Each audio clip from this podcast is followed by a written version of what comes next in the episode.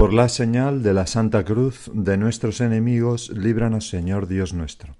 En el nombre del Padre y del Hijo y del Espíritu Santo. Señor mío y Dios mío, creo firmemente que estás aquí, que me ves, que me oyes. Te adoro con profunda reverencia. Te pido perdón de mis pecados y gracia para hacer con fruto este rato de oración. Madre mía Inmaculada, San José, mi Padre y Señor, Ángel de mi guarda, intercede por mí. Hoy toda la liturgia nos habla del señorío de Cristo. La antífona de entrada, yo soy la salvación del pueblo, dice el Señor, cuando me invoquen en la tribulación los escucharé, y seré para siempre su Señor.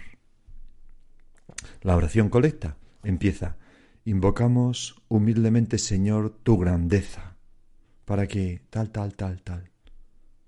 Y luego tenemos la primera lectura del profeta Jeremías. Las primeras lecturas mm, de Cuaresma están tomadas del Antiguo Testamento y son siempre muy sabrosas, especialmente las que recogen palabras de los profetas, esos hombres enviados por Dios para hablar mm, palabras divinas a los hombres y revelarles secretos del corazón de Dios. Y hoy tenemos, como digo, una profecía de Jeremías. Esto dice el Señor. Esta fue la orden que di a mi pueblo. Escuchad mi voz, yo seré vuestro Dios y vosotros seréis mi pueblo. Yo seré vuestro Dios, vuestro Señor, y vosotros seréis mi pueblo, el pueblo que pertenece al Señor. Dominus. Y añade el Señor, Seguid el camino que os señalo y todo os irá bien. Dios, en estas palabras, aparece llenos de lleno de ganas de establecer una relación muy especial con Israel. Yo seré vuestro Dios, vuestro Señor, y vosotros seréis mi pueblo. Y es asombroso que Dios diga esto, porque verdaderamente Israel era el pueblo elegido de Dios. Y por eso al comienzo no tenía reyes como los demás pueblos tienen reyes, porque su rey era su señor Yahvé. Luego, por una infidelidad del pueblo, ¿verdad? Empezaron a pedir reyes, al Señor le, le, dolió esta petición porque era como rechazarle a él como rey y le dio reyes que fueron pues el desastre de Israel. Los reyes, porque la mayoría de ellos fueron infieles, merecieron castigos, en fin. Pero pero mm, Yahvé quiere ser el Señor, el Dios de su pueblo, quiere acogerlo bajo, bajo sus alas, quiere protegerlo, quiere asegurar que le vaya bien. Y Dios quiere también ser nuestro Señor. Pero con un señorío de amor, especialmente tú, Jesús, Jesucristo, Dios y hombre verdadero. Tú eres el Señor. Pero ya digo, el Señor que reina por medio del amor que nos tiene, que nos ha conquistado con el amor de su vida entregada en la cruz por cada uno de nosotros. No reina con despotismo sobre cada uno de nosotros. Dios quiere, Jesús quiere ser el número uno en nuestro corazón. Quiere que aceptemos su amor por nosotros como el axioma número uno y principal de nuestra existencia, como la constante en una ecuación, o sea, lo fijo, lo que habrá muchas incógnitas que habrá que despejar en nuestra vida, pero lo fijo es el amor de Dios por mí, tu amor, Señor, por mí, tu señorío por medio del amor sobre mí. Y esto, por ejemplo, cuando viene una desgracia, pues aplicarlo, ¿no? El Señor me ama, yo sé que esto es así y que reina mi vida así. ¿Qué quiere sacar de esto? o cuando viene un fracaso, o cuando me toca la lotería, ¿no? Si Dios me ama tiernamente y todo es para mi amor, ¿qué espera de mí en esta ocasión? Porque Jesús quiere que le aceptemos libremente en ese señorío suyo sobre todo lo nuestro, sobre nuestro modo de pensar, de amar, de sentir, de relacionarnos con los demás, de trabajar, de divertirnos, de estudiar, de vivir en definitiva. Amarás al Señor tu Dios con todo tu corazón, con toda tu alma. ¿Y por qué? ¿Por qué quiere esto? Pues porque es la manera de que nos vaya bien. Seguid el camino que os señalo y todo os irá bien, nos dice el Señor en estas palabras de que hemos leído el profeta Jeremías.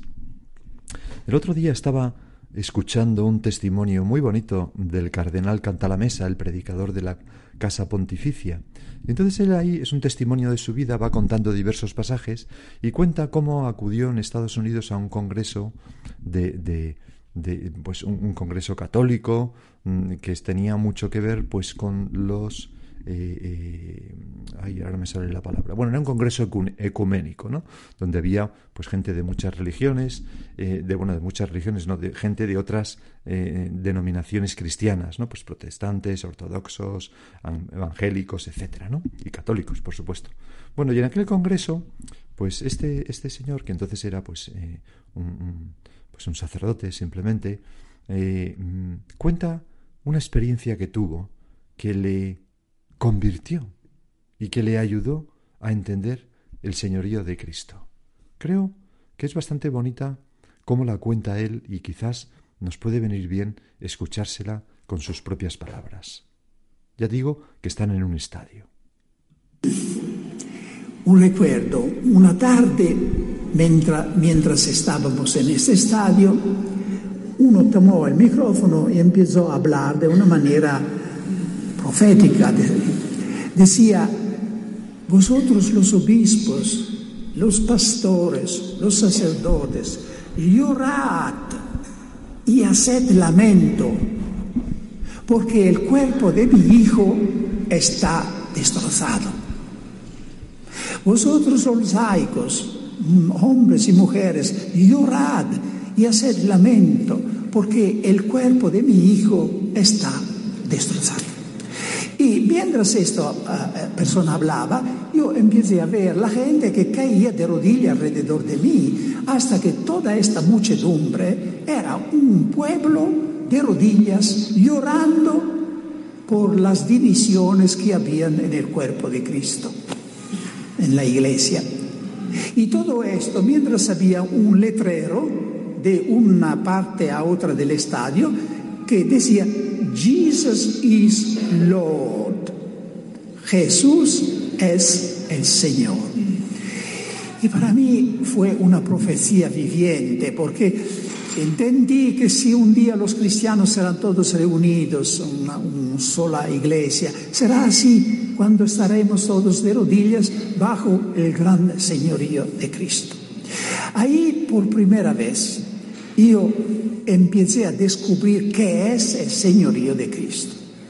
Y en mi testimonio lo importante no es la historia, sino lo que en esta historia se me ha sido revelado. Y uno de, esta, de estos descubrimientos fue el señorío de Cristo. ¿Qué significa decir Jesús es el Señor? Yo lo sabía, como sacerdote había incluso predicado sobre eh, Jesús el Señor, que se dice en, en latín Dominus, en griego Kyrios. Pero ahí entré en el señorío de Cristo. Y hermanos y hermanas, si esta oportunidad, este encuentro les ayuda a entrar entre este mundo nuevo que es el señorío de Cristo, sería una ganancia inmensa. Porque entrar en el señorío de Cristo significa descubrir que Jesús no es un personaje del pasado de que se habla, se escribe todo el tiempo, es un viviente. Yo había enseñado cristología, las doctrinas sobre Cristo en la universidad, pero en este momento empecé a descubrir un Cristo diferente, el Cristo de San Pablo, que es una persona resucitada, viva, en carne y hueso, que está alrededor de ti, que toca tu puerta. Y empecé entonces a descubrir esta maravilla. Fue allí que concebí la idea de escribir un libro, La vida en el señorío de Cristo, que está traducido también en, español. Bueno, eh, pero, pero es bastante impresionante cómo cómo explica eh, lo que supuso para él ese descubrimiento. Pues, Señor, vamos a decírselo, Señor, yo también quiero descubrir que tú eres el Señor de mi vida. el número uno de mi corazón, como dice una canción. Vamos a pedirle, Señor, que nos haga como, como vivir con esa conciencia clarísima las 24 horas del día, siete días a la semana. Porque fíjate que inmediatamente después de esas palabras de Jeremías que, estamos meditando, eh, se dice o se escucha un lamento de Yahvé. Pero no escucharon ni hicieron caso. Lo que había dicho antes es, yo seré vuestro Dios y vosotros seréis mi pueblo. Seguid el camino que os enseño y todo os irá bien. Y entonces dice, pero no escucharon ni hicieron caso. Al contrario, caminaron según sus ideas, según la maldad de su obstinado corazón. Me dieron la espalda y no la cara. Esta es la tentación de la rebeldía, de ser autónomos y de ver a Dios con sus mandatos como un competidor de mi libertad. Pero no es así. Dios, el Señor, es el garante de mi libertad. Pero una libertad, la mía, de criatura, que está medida por la verdad de lo que soy, y que el Señor nos recuerda con amor para que nos vaya bien. Es la escena que aparece precisamente en el Evangelio de hoy. En aquel tiempo estaba Jesús echando un demonio que era mudo. Sucedió que apenas salió el demonio empezó a hablar el mudo. Esta es la introducción. Y entonces dice, la multitud se quedó admirada pero algunos de ellos dijeron, por arte de Belcebú, el príncipe de los demonios, echa a los demonios. Otros, para ponerlo a prueba, le pedían un signo del cielo. O sea, que aunque la muchedumbre está admirada y se convierte, hay algunos pocos que no se convierten, que no se abren a Cristo, a su señorío, no aceptan su reinado y le atacan y critican, incluso después de haber visto milagros. Por arte de Belcebú el príncipe de los demonios echa a los demonios. Se cumple en ellos, Señor, el lamento de Yahvé que recogía Jeremías. Caminaron según sus ideas, según la maldad de su obstinado corazón. Pues, Señor, que no me vaya a pasar eso a mí. Porque muchas veces nuestras ideas están movidas por la soberbia de querer justificar nuestra mala conducta o nuestros intereses a veces malos intereses de un corazón obstinado. ¿Y por qué va a estar mal esto que me gusta tanto? Pues no lo entiendo. La iglesia está anticuada. No pienso hacerlo. Y habría que responder pues estudia, pide luces, purifica tu corazón, tan obstinado a veces como el mío, y ábrete al reinado de Jesucristo, que es un reinado de amor, que el Señor es tu, el Señor es tu Señor, es tu Dios, nosotros somos su pueblo y no hay nada que venga de él que, nos que, sea para nuestro mal, todo lo contrario. Recuerdo hace tiempo cómo me impresionó una persona que me decía en su matrimonio, ¿no? Que, que, que, este, se había convertido en un infierno, ¿no? Y decía, pues, en una conversión profundísima, decía, me he dado cuenta que en los últimos diez años he estado justificándome. Y, y, y no, el problema es que yo no, no, supe comprender y amar a mi cónyuge pues como, como era. Es muy, muy impresionante y aquella y ese matrimonio cambió radicalmente cuando esta persona dio ese paso, ¿no? A veces, eh, Señor, que yo no me, me obstine en mis ideas, que no me intente justificar, que esté abierto a tu señorío, en primer lugar, en mi cabeza. Otras veces nuestras ideas están movidas, sin saberlo, quizás, por el cliché de la moda, por, lo que otros repiten y nosotros como papagayos repetimos casi sin darnos cuenta, creyéndonos que somos muy originales por decir pues esas frases provocadoras y revolucionarias y, es, una pobre es una pobre simpleza que hace siglos que se ha dicho y que está más que resuelta. Pero así somos nosotros, Señor, tantas veces. Tantas veces Mm, obstinados eh, para justificarnos, para salirnos con la nuestra.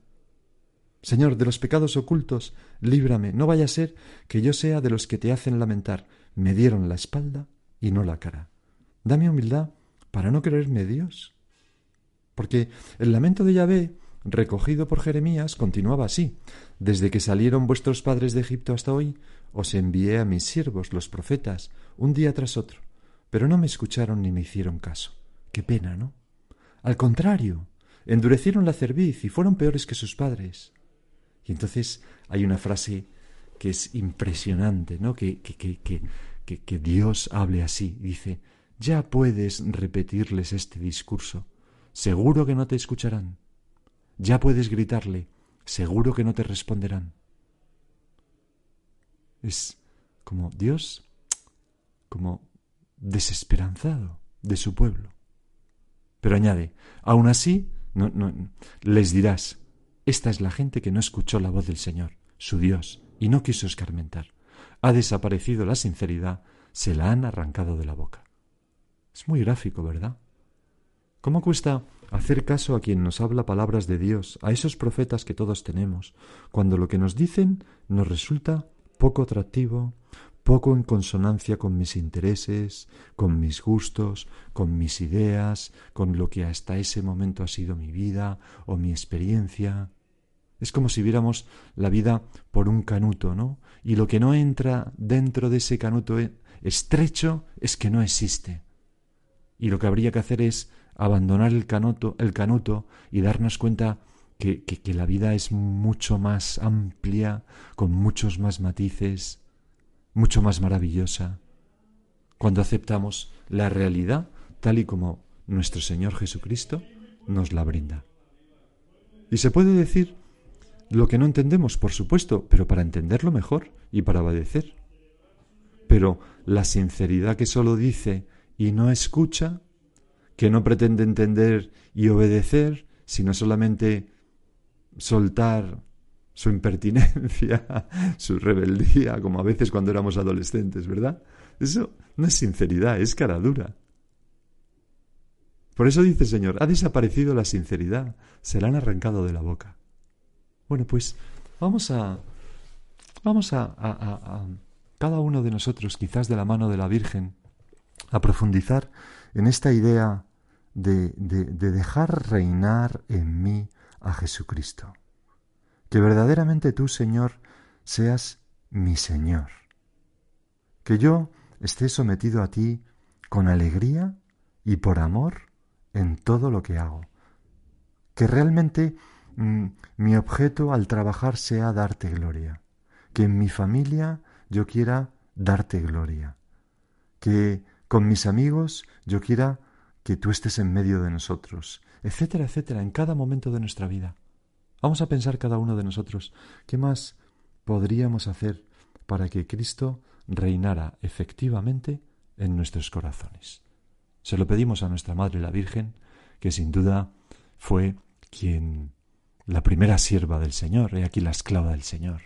Fue mm, como nadie quien, quien, quien aceptó el señorío de Cristo sobre toda su vida desde niña, porque no tenía pecado. Vamos a pedirle a ella que nos ayude a concretar algún propósito para este día.